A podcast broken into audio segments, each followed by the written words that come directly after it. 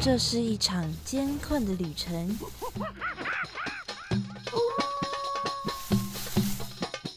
也是一场精彩绝伦的冒险。欢迎进入美好的动物世界，打开你的耳朵，用心感受。嘘，注意听，动物就在你身边。Animals 冒险王，你们准备好了吗？生活中处处是动物，只要你细细去发现，人人都是冒险王。欢迎收听世新广播电台 AM 七二九，每个星期三早上十一点十分的 Animals 冒险王，我是主持人 Head Cat 猫猫。又到了我们每周聊动物的时间啦！现在已经来到了夏天了，最近的天气啊也渐渐变得比较热了，大家记得啊多补充水分哦。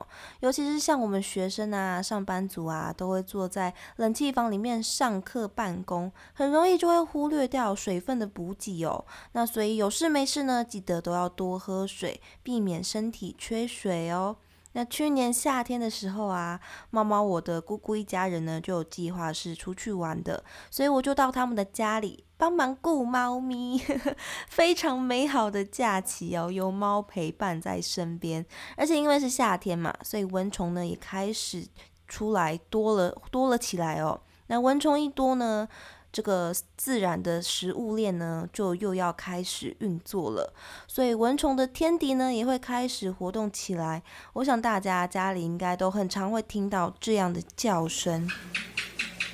很多人一听啊，应该就知道是谁了吧？这个就是壁虎的叫声。在家里的壁虎啊，在晚上的时候都会跑出来哦，帮忙家里吃一些蚊虫，让我们的居家环境啊可以变得比较舒适，是居家的小帮手哦。而壁虎呢，也是家里啊 猫咪喜欢的对象。常常壁虎啊在墙壁上出现哦，马上瞬间真的就是会吸引到猫咪的注意，那猫咪就会很兴奋啊，想要抓它。但是壁虎啊，在墙壁很高的地方啊，猫咪是碰不到的。不过猫咪还是会虎视眈眈的哦蹲在墙角，摇着尾巴猛盯着壁虎看。但是还是不建议啊，让猫咪咬到壁虎。不是说壁虎有毒啦。但是就是怕猫咪有没有接触过壁虎，可能还是会造成身体的不舒服。那也保护家里的小尖兵壁虎啊，可以在家里好好的生活。那今天的 Animals 冒险王呢，就是要来跟大家分享这些我们很常见的爬虫类的动物们，究竟啊，除了蜥蜴跟壁虎之外，还有哪些动物跟它们是有渊源的呢？而且猫猫我家里还有很多壁虎的故事哦，想要跟大家分享一下。那么我们后面再来继续说故事，马上就来进入第一个单元——动物大百科。哇，那里有好多动物啊！真的哎，可是我一个都不认识哎。哎，有一只动物朝我们走过来了，该怎么办呢？别担心，看我的法宝！快点告诉我们吧！动物大百科。今天的动物大百科要来跟大家介绍的是爬虫类的蜥蜴家族。可能大家多少都会看到，在出太阳的时候，就会发现到哇，好多蜥蜴有跑出来晒太阳。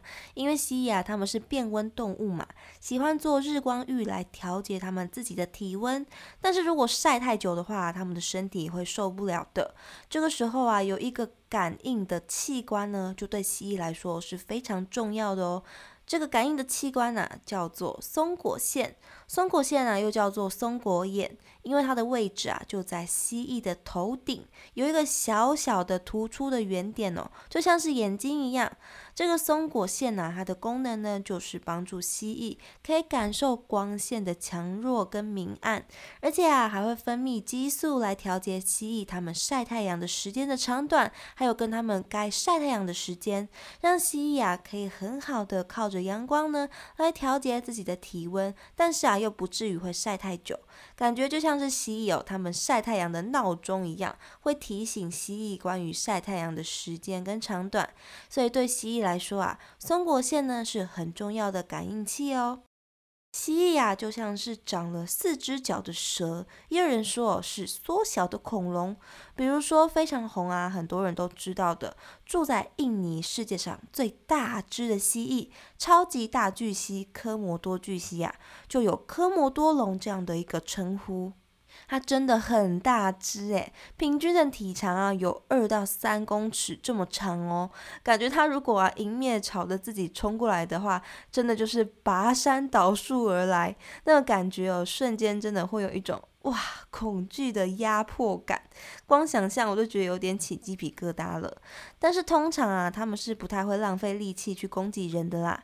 通常他们咬人呢，都是为了要保护自己，所以才会去跑去咬了一口之后。但是他们就会马上逃跑了。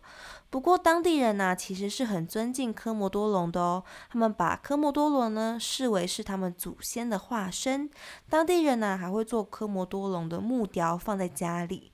那么现在呢，这些巨大的蜥蜴啊，只剩下大约三千只左右。台湾呐，没有这么大只的巨型的蜥蜴哦。我们在一般呐校园呐，或者是住家附近的树上呢，最常最常见到的蜥蜴是曾经啊，我有拍过放在 FV 的一只蜥蜴的照片，它就是斯文豪氏蜥蜴，也就是我们俗称的攀木蜥蜴。它的特征呢，就是它身体两侧黄色的一个纵斑。攀木蜥蜴啊，是台湾体型最大、数量也是最多的攀蜥，而且啊，它也是台湾的特有种攀蜥哦。虽然它叫做攀蜥。原本呢也是把它们归类在潘西属里面的，但是后来啊查证它们的亲缘关系之后啊，因为现在科技比较发达，比较好查清它们的一些各种脉络上的关系哦。那么查清关系之后呢，就把它们的属名呢更换成了龙溪属，哇，听起来就比较霸气的感觉。在台湾呢，除了斯文豪氏攀蜥之外，还有其他四种同属的攀蜥，分别是黄口攀蜥。短肢攀蜥、吕氏攀蜥还有木氏攀蜥，除了黄口攀蜥啊是台湾的特有亚种之外呢，后面的三种短肢攀蜥、吕氏攀蜥跟木氏攀蜥可都是台湾的特有种保育类的攀蜥哦。其中啊，黄口攀蜥的样子啊跟攀木蜥蜴长得很像哦，也是我们在低海拔地区呢比较常、比较容易见到的两种攀蜥。如果想要分辨啊攀木蜥蜴跟黄口攀蜥的话呢？首先，我们可以观察它们的嘴巴周围，如果嘴巴是呈现很明显的白色啊，或者是淡绿色、淡黄色，那么呢就是黄口攀蜥。因为它们虽然是同一种蜥蜴哦，可是蜥蜴呢还是会随着环境啊跟地域的不同呢，改变它们的颜色花色。所以即使啊是同一种的黄口攀蜥呢，它们还是会像神奇宝贝一样哦，出现色尾的现象。所以它们的样子啊，还有颜色呢，就会出现不太一样的变化哦。而除了嘴巴的颜色这个特征之外呢，我们其实也可以跟着它们的名字来做判断。黄口攀蜥呢，依照它的名字啊来说，它应该就是有满嘴黄色的嘴巴。所以如果啊蜥蜴的嘴巴一打开，发现呢嘴巴里面呢跟舌头啊都是黄色的话呢，那绝对就是黄口攀蜥啦。因为世新大学哦，两边都是山嘛，所以路上呢两旁啊，常常会藏着很多小动物在里面哦。那猫猫我就曾经啊有好几次都在路上遇到潘木蜥蜴呢，从路边的山坡上面滚下来，就稀稀疏疏的，然后就出现一只蜥蜴了，然后看到我马上就跑走了，不知道为什么感觉还蛮呆萌可爱的。潘木蜥蜴啊，它们平常都会出现在大树上面，有的时候呢我们会看到哦树干上哎。怎么好像有一小块凸起？这个凸起呢，就很有可能啊是把头或者是把尾巴抬起来的攀木蜥蜴哦。如果我们靠近攀木蜥蜴的话，会发现它们可能会做一个像是伏地挺身一样的动作。这个伏地挺身啊，可不是蜥蜴它们在健身哦。而是他们威吓的动作，因为蜥蜴它们其实领地性还蛮强的，所以发它如果发现到有入侵者的时候呢，就会做伏地挺身呢，朝着敌人示威。有的时候啊，也会发现到他们会在树上打架来守护自己的地盘。当他们受到惊吓，或者是要保护他们领地的时候呢，他们就会把他们脖子上面呢有一个小小一排哦尖刺鳞片呐给竖起来。这个鳞片呢叫做裂鳞。这个竖起来的猎铃啊，就可以让敌人知道呢，他们现在可是在戒备的状态哦。塔木蜥蜴啊是生活在树上的，但是它们的分类啊很让人惊讶哦，因为它们是飞蜥科的成员，也就是我们啊印象中在肚子的两侧有翼膜，就像是鼯鼠一样，可以在树林之间滑行的蜥蜴。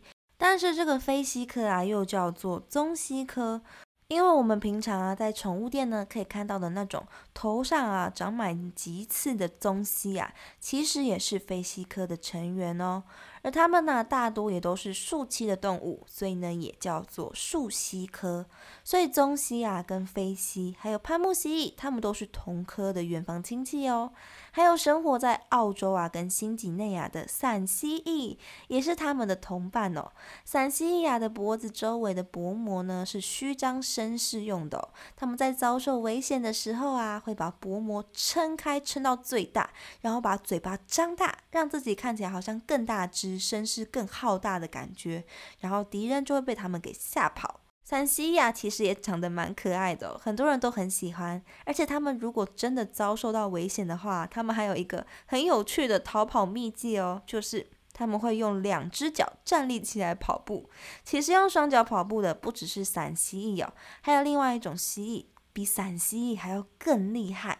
他们不只是用双脚跑步。它们还可以施展轻功，水上漂，在水面上用双脚走路哦。它们就是生活在中南美中的双冠蜥。双冠蜥的特色啊，就是它们的头上呢会有一片突出的鳞片哦。这有些呢会是两个两片鳞片，有些呢在背部啊跟尾巴上面还会有背鳍。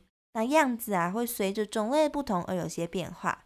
不过啊，它们都一样拥有一个强大的。轻功绝招，这个水上跑的绝招啊，让他们呢可以吃到停栖在河中石头上的蝴蝶啊，或是蜻蜓等等的猎物。那么科学家就利用慢速的镜头进行分析，就解开了这个轻功水上漂的秘密。双冠蜥的后脚掌上有髋蹼，这个宽宽的脚掌呢，利用水的张力哦，就在水上面形成一个立足点。而它们在把脚放下的同时呢，也会在水面下形成一个气泡。这个气泡啊，又再一次的成为蜥蜴的一个立足点，提供啊蜥蜴支支撑力，把蜥蜴给撑起来。双冠蜥在奔跑的时候啊，两只脚在奔跑的时候摆动的那个弧度啊，也可以帮助蜥蜴保持它们身体的平衡。蜥蜴在水上跑步的时候才不会跌倒哦。不过，如果蜥蜴一不小心停下它们的脚步的话呢，还是会有可能跌到水里去哦。这样它们就只能游泳去上岸了。因为双冠蜥啊有这样厉害的水上功夫，就像是神明一样哦，所以双冠蜥呢又被叫做耶稣蜥蜴，就像是耶稣啊可以让彼得在水面上行走一样厉害。那么刚刚我们提到的蜥蜴啊，大多呢都是肉食为主，吃昆虫啊或者是小型动物。当然呢，科摩多龙哦例外哦，科摩多龙呢可以吃比较大型的动物。台湾的蜥蜴啊也都是肉食性的。但是啊，在国外可是有吃素的蜥蜴哦，像现在很流行的宠物绿棕蜥，它们小时候虽然是肉食为主，不过长大之后呢，就会比较偏素食的，以花啊、叶子啊、果实为食物。不过说到绿中蜥呢，绿中蜥啊，它们原本生活在中南美洲地区，因为宠物的原因哦，就被引进到台湾来了。小时候虽然很可爱，但是啊，它长大之后呢，可是可以长到一公尺多哦，是大型的一种蜥蜴。很多饲养的人呐，没有准备好迎接它们的长大，所以就把它们随气的就丢弃了。那么。台湾呢，就有非常多的外来种的蜥蜴就入侵了。虽然可能已经说过了很多次哦，不过呢，我觉得还是要多多的宣导。如果决定啊要养宠物的话呢，就要全心全意的照顾它们。这不但啊是对自己、对生命的一个负责，也是对环境的一种保护哦。所以啊，如果你在野外有看到绿棕蜥的踪影，或者是其他，看起来不是那么像台湾会有的蜥蜴的踪影的话呢，可以打电话给相关的单位来进行处理哦。那么，不过我们要介绍的啊，不是绿棕蜥哦，而是另外一种一维等级的很酷的大蜥蜴，它叫做海棕蜥。它们生活在厄瓜多的加拉巴哥群岛上面，它们是生活在海岸边的哦，而且会在海里面呢，用它们又长又扁的尾巴来游泳。这样的大蜥蜴啊，会跑到海里面游泳嘛？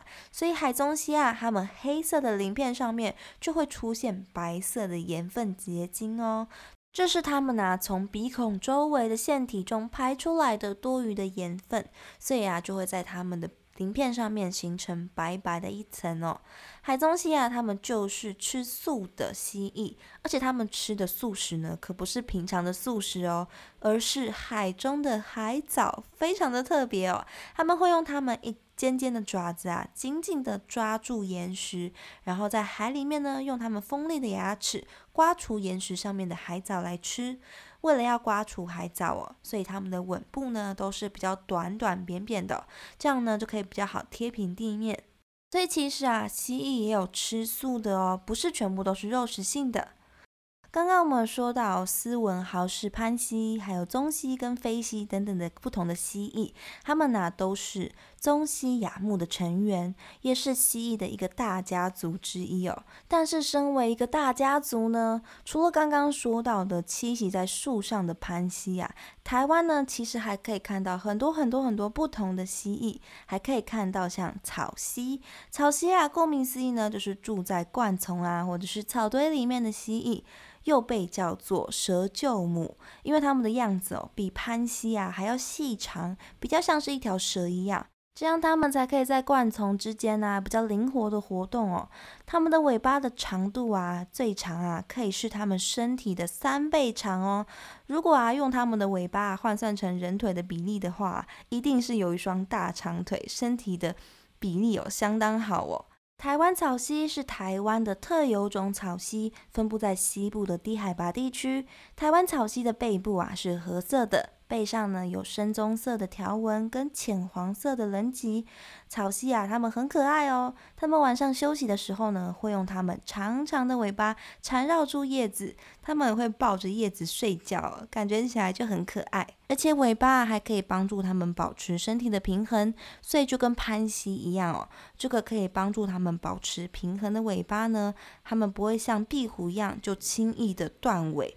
除了蜥蜴的身形啊很长，很像蛇之外，另外还有一种蜥蜴哦，它们比任何的蜥蜴呢都还要来得像蛇，它们就是蛇蜥。蛇蜥啊是半穴居的蜥蜴，因为常常啊都住在土壤底下，所以呢它们的四只脚哦都已经退化了。变成名副其实的蛇蜥蜴，不过它们当然啊是温和无害的。虽然它们很像是蛇，不过我们还是可以用一些特征呢来判断它们到底是不是蛇还是蜥蜴呢？首先呢，我们可以观察它们的眼睛，因为蛇啊并没有眼睑也没有眼皮，所以蛇是不会眨眼睛的。所以会眨眼睛的就是蛇蜥。另外啊，蛇没有耳孔。而蜥蜴的眼睛后面呢，会有一个蛮明显的洞口哦，那个洞呢就是蜥蜴的耳洞，所以蜥蜴的听力其实也蛮好的哦。除此之外呢，舌头啊也是一个分辨的方式。蛇蜥的舌头啊不像蛇一样前端有分叉，所以用舌头来分辨也是一个不错的方法哦。再来呀，就是断尾。蛇蜥啊其实也是会断尾的，毕竟它们就是蜥蜴嘛。不过蛇的话呢，当然是不太可能会断尾啦，所以断尾也是一个判断的标准哦。那除了蛇蜥啊，另外一个栖息在地面上的蜥蜴也是非常的细长哦，它们就是石龙子。石龙子的身体啊，几乎都一样胖哦，身体比较没有什么棱线啊曲线，腿呢也比较短小，但是它们的尾巴也是很长的哦，有它们身体的两倍长哦。石龙子我们现在应该很少可以看得到了，因为石龙子啊，主要是生活在石头堆啊，或者是山坡地等等的地方哦。它会等到石头吸收太阳的热变成热石头之后啊，再自己跑过去吸石头的热来转化成自己的能量。但是现在啊，在都会区啊，已经很少有这样的石头堆或者是有草生地的地方了，所以啊，可能大家就会比较少见到它们。但是还是有机会啊，可以在一些比较大型的公园啊，甚至是在水沟里面呢，可以看到它们哦。像猫猫，我就有在学校有看过它们，一次呢是在学校的餐厅里。里面，我原本以为是落叶，因为就是咖啡色色啊，然后细细长长的，所以呢，我就要拿扫把把它扫掉的时候，它就突然往前爬了，真的是吓了我一大跳。结果发现啊，它就是石龙子。其实我还蛮兴奋的，因为在我的印象中呢，我好像没怎么遇到过石龙子。那么最后我当然还是就是把它扫起来，拿去外面放生了。那么另外还有一次啊，是在山坡上面看到了。因为它那一节亮蓝色的尾巴实在是太醒目了，我想不看到都很难哦。如果看到石龙子有亮蓝色的尾巴呢，那个啊就是在台湾分布很广泛的利纹石龙子。利纹石龙子啊，在小时候呢会有蓝色的尾巴，身体啊虽然是黑褐色的，不过身上呢会有漂亮的黄色条纹哦。不过这些漂亮的颜色啊，跟条纹呢，等到它们长大就会消失了。长大的利纹石龙子啊，全身就是褐色的保护色。研究员呢推测说，利纹石龙子啊，小时候之所以会有这么漂亮的蓝色尾巴呢，是为了要吸引敌人的注意力，所以呢才会有这样鲜艳的颜色。因为石龙子啊，跟壁虎一样哦，都会在危急的时候呢，选择断尾求生。小时候的蓝尾巴颜色很鲜艳，可以更好的吸引敌人的注意力。蜥蜴断尾求生啊，是它们的一种很重要的生存手段。当蜥蜴的尾巴受到压迫的时候，蜥蜴呢就会让受到压迫的点呢再往前几个脊椎骨。然后在脊椎骨的附近啊，自己产生一连串的肌肉收缩，就会让脊椎骨内呢结构比较脆弱的断面给。断裂掉就可以呢，断掉它们的尾巴了。这是其中一部分哦，蜥蜴断尾的方式。那么还有另外一种哦，另外一部分呢会选择啊，让尾巴的断掉的点呢是在两节脊椎骨之间，而不是一节脊椎骨就直接造成断裂哦。那么断裂后的尾巴呢还会继续活动哦，因为要吸引住敌人的注意力嘛，才能让本尊呢赶快逃跑，就像是忍术 替身术一样哦。断裂的尾巴还是会在原地来回不停的扭动，甚至啊，在刚断掉没多久之后呢，还可以在原地弹跳哦。而掠食者呢，通常也会不无小补啊，就把那节尾巴当做战战利品，就不会继续追击蜥蜴了。在澳洲的两种小型巨蜥斑尾蜥巨蜥呢，跟蓝氏巨蜥，它们的肚子当中啊，就有发现到很多壁虎的尾巴，但是却没怎么发现到壁虎的本尊哦。这就表示说，这样断尾求生的本事呢，诶，还真的蛮有逃生效果的哦。如果说尾巴啊不是被掠食者用断，而是被其他动物下断的，或者是不小心啊啊被我们弄断的话呢？只要把它们的尾巴留在原处就好了。因为离开自己的身体之后啊，这毕竟呢对他们来说还是食物的一种哦，所以本尊蜥蜴啊，通常呢都会回来回收它们的尾巴，让自己补充啊断尾的能量。尤其又以壁虎这样的蜥蜴来说，壁虎的尾巴呢是它们用来储存它们能量的重要的地点，所以断尾之后哦，等于啊就是把它们好不容易囤积起来的食物给全部丢掉，而且想要恢复断尾之后的伤口啊，也是相当耗能量的，所以它们当然呢会希望把它们的食物给拿回来，它们就会把尾巴呢拿回来吃掉。那如果啊，我们有看到断尾的蜥蜴，不用太担心。通常看到断尾的蜥蜴呢，就表示它已经逃离危险了，而且它正在努力的把尾巴再生回来。因为尾巴啊是蜥蜴运动一个很重要的平衡器官嘛，所以蜥蜴呢一定会努力再努力的再生尾巴。但是啊，蜥蜴的再生尾巴呢是没有神经细胞在的哦，所以基本上就不会动了。不像蝾螈呐，或是山椒鱼，它们有这么完善的一个复原的系统哦。那么在台湾家里啊，我们常见到的壁虎有两种，一种呢是有尾和和虎，另外一种呢是无油和虎。和虎呢就是壁虎的意思哦。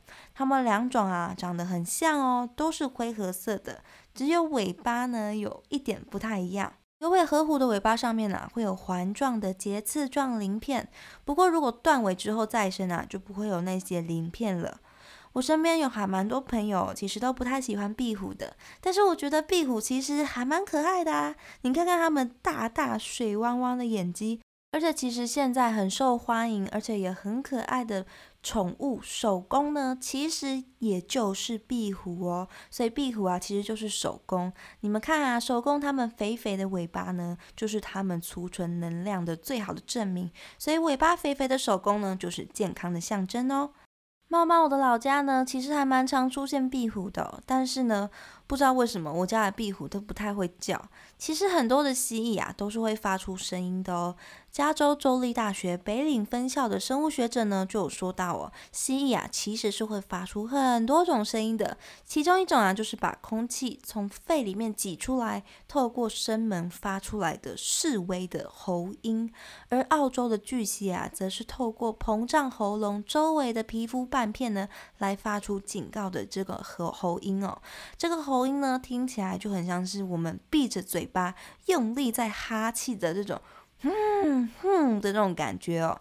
这种喉音啊，通常只会在大型的蜥蜴上面发出来，因为小蜥蜴呢发出这种警告的喉音，感觉呢敌人也不会感受到什么威吓力啦。不过在家里面的壁虎啊。他们真的还蛮喜欢说话的。壁虎他们的叽叽声呢，大多啊是在宣示地盘的主权或者是求偶的时候会发出来的。壁虎其实还有很多其他的声音哦，不过啊就不是每一种都能让人类听到的了。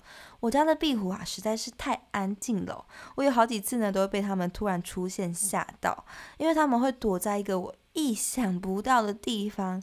就是在插头的后面，有些插头它们很大一颗嘛，所以呢就会有突出插座一大截，那壁虎就会躲在那个底下，可能是因为插头热热的关系吧，它们就要去吸热。可是每次呢，我要用隔壁的插座的时候呢，它们就会被我吓到，就会突然冲出来，然后我就会又再被它们吓到。所以每一次啊用要用那一边的插座之前呢，我就要先敲一敲旁边的插插头，跟他们说。壁虎啊，我要用插座喽，先有个心理准备。如果他们被我敲出来的时候呢，我才不会被吓那么一大跳。有一次我在家里啊，在客厅用电脑的时候呢，突然就觉得，哎。脚痒痒的，一定是什么东西爬到我的脚上。那么我当下的第一个直觉反应就是想说，哇，该不会是蜈蚣吧？因为我之前呢曾经有踩到小蜈蚣过。那我当然就是很害怕，就用手很快的把脚上的东西给剥掉，然后我就往地上一看。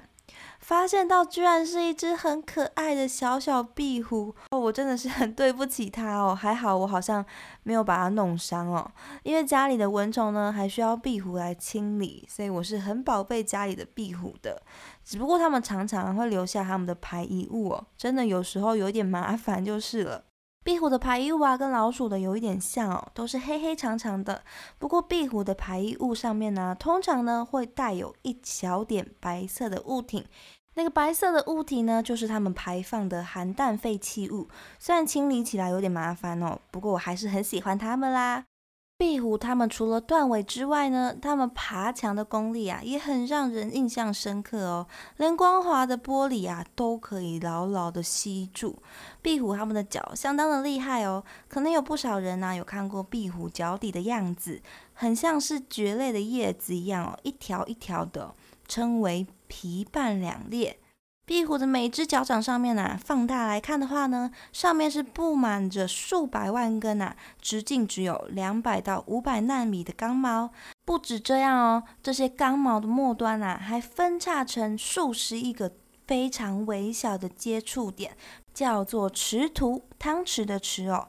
池图呢，让壁虎啊跟物体表面接触的面积呢可以最大化，将它们的体重啊分散开来，让它们呢跟表面之间的吸引力呢呈现指数性的增长。而壁虎的脚掌呢，跟物体之间产生的吸引力的复杂系统呢，叫做干式粘着。这种系统的形成啊，是靠着一种称为凡德瓦利的现象。凡德瓦利这种力量的产生呢，是源自于原子中的电子，它产生了一个磁场，去刺激另外一个临近原子中的电子，然后把它吸引过来。简单来说啊，就是原子中啊电子跟电子之间的相吸的磁力。事实上啊，凡德瓦利呢是所有的原子原子间力当中哦最微弱的一种。但是啊，因为壁虎的每一只脚掌上面呢，都有数百万根的钢毛，当这些钢毛啊一起产生力的时候，那个吸力啊就会非常的惊人。壁虎它脚掌的吸附力可以高达一百二十公斤哦。如果壁虎啊想要把它的脚给拔起来的话呢，只需要改变它脚掌钢毛的角度，就可以轻易的把自己跟物体分开来喽。利用。壁虎脚掌啊，这样厉害的特性哦，科学家呢也发开发出了太空壁虎爪这样的工具，来用于太空作业啊，抓取物品、收集。还有呢，壁虎这样来去不留痕迹的干式粘着系统呢，也让科学家们呢研究出了新式的粘着剂，期待未来可以运用在微型机械的连接或是家具，甚至啊是运用在医疗的修复等等的医疗器材上哦。那么以上呢就是关于蜥蜴家族的一些介绍。说起来呀，变色龙呢其实也是棕蜥亚目中的成员哦。